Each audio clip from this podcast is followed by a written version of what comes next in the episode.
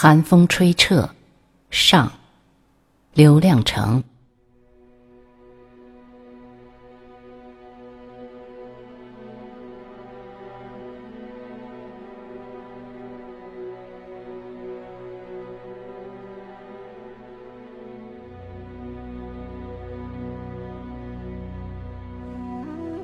雪落在那些年雪落过的地方，我已经不注意他们了。比落雪更重要的事情，开始降临到生活中。三十岁的我，似乎对这个冬天的来临漠不关心，却又好像一直在倾听落雪的声音，期待着又一场雪悄无声息地覆盖村庄和田野。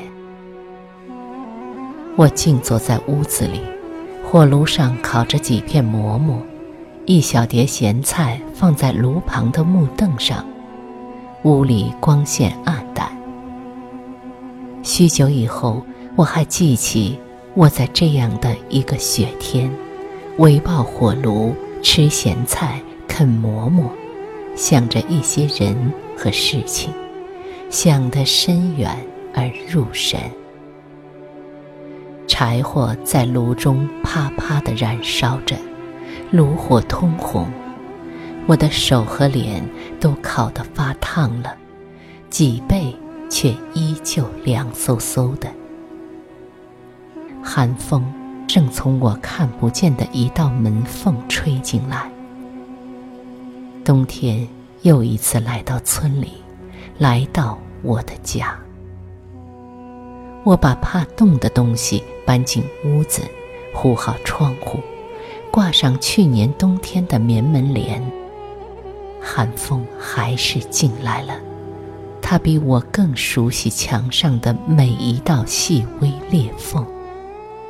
就在前一天，我似乎已经预感到大雪来临。我劈好足够烧半个月的柴火，整齐地码在窗台下。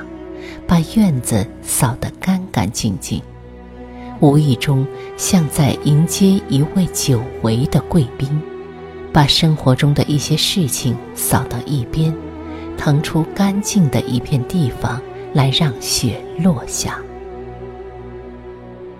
下午我还走出村子，到田野里转了一圈。我没顾上割回来的一地葵花杆。将在大雪中站一个冬天。每年下雪之前，都会发现有一两件顾不上干完的事，而被耽搁一个冬天。冬天，有多少人放下一年的事情，像我一样，用自己那只冰手，从头到尾的抚摸自己的一生。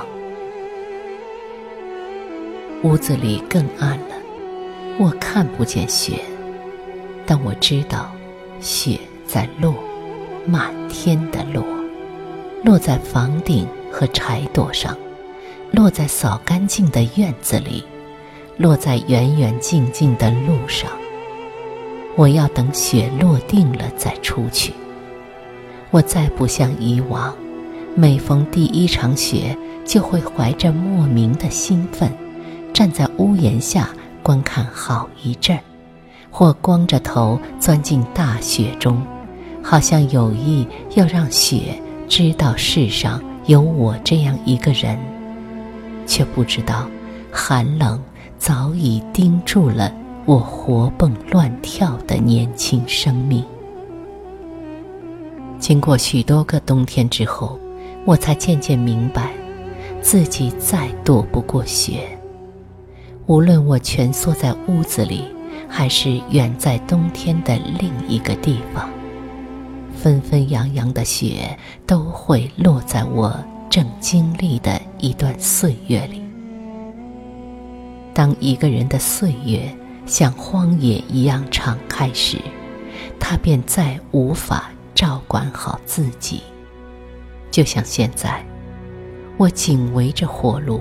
努力想烤热自己，我的一根骨头却露在屋外的寒风中，隐隐作疼。那是我多年前冻坏的一根骨头。我再不能像捡一根牛骨头一样，把它捡回到火炉旁烤热。它永远的冻坏在那段天亮前的雪路上了。那个冬天，我十四岁。赶着牛车去沙漠里拉柴火。那时，一村人都是靠长在沙漠里的一种叫梭梭的灌木取暖过冬。因为不断砍挖，有柴火的地方越来越远，往往要用一天半夜时间才能拉回一车柴火。每次拉柴火。都是母亲半夜起来做好饭，装好水和馍馍，然后叫醒我。有时父亲也会起来帮我套好车。我对寒冷的认识，是从那些夜晚开始的。牛车一走出村子，寒冷便从四面八方拥围而来，把你从家里带出的那点温暖。搜刮得一干二净，让你浑身上下只剩下寒冷。那个夜晚，并不比其他夜晚更冷。只是这次，是我一个人赶着牛车进沙漠。以往牛车一出村，就会听到远远近近的雪路上其他牛车的走动声。赶车人隐约的吆喝声，只要紧赶一阵路，便会追上一辆或好几辆去拉柴的牛车，一长串，缓行在铅灰的冬夜里。那种夜晚，天再冷也不觉得，因为寒风在吹好几个人，同村的，邻村的。认识和不认识的好几架牛车，在这条夜路上抵挡着寒冷。而这次，一夜的寒风，吹着我一个人，似乎寒冷把其他一切都收拾掉了，现在全部的对付我。我掖着羊皮大衣，一动不动趴在牛车里。不敢大声吆喝牛，免得让更多的寒冷发现我。从那个夜晚，我懂得了隐藏温暖，在凛冽的寒风中，身体中那点温暖正一步步退守到一个隐秘的，有时连我自己都难以找到的深远处。我把这点隐身的温暖。节俭的用于此后多年的爱情生活。我的亲人们说我是个很冷的人。不是的，我把仅有的温暖全给了你们。许多年后，有一股寒风，从我自以为火热温暖的。从未被寒冷进入的内心深处阵阵袭来时，我才发现，穿再厚的棉衣也没用了。生命本身有一个冬天，它已经来临。天亮时，牛车终于到达有柴火的地方，我的一条腿却被冻僵了，失去了知觉。我试探着用另一条腿跳下车，拄着一根柴火棒活动了一阵，又点了一堆火烤了一会儿，勉强可以行走了。腿上的一块骨头却生疼起来，是我从未体验过的一种疼，像一根根针刺在骨头上，又狠命往骨髓里钻。这种痛感。一直延续到以后所有的冬天，以及夏季里阴冷的日子。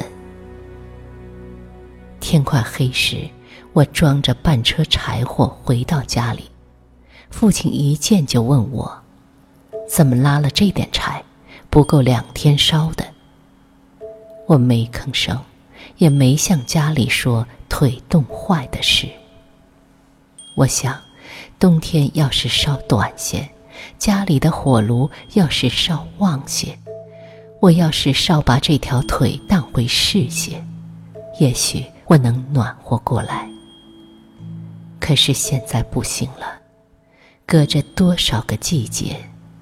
今夜的我，围抱火炉，再也暖不热那个遥远冬天的我，那个在上学路上不慎掉进冰窟窿，浑身是冰往回跑的我，那个跺着冻僵的双脚，捂着耳朵在一扇门外焦急等待的我。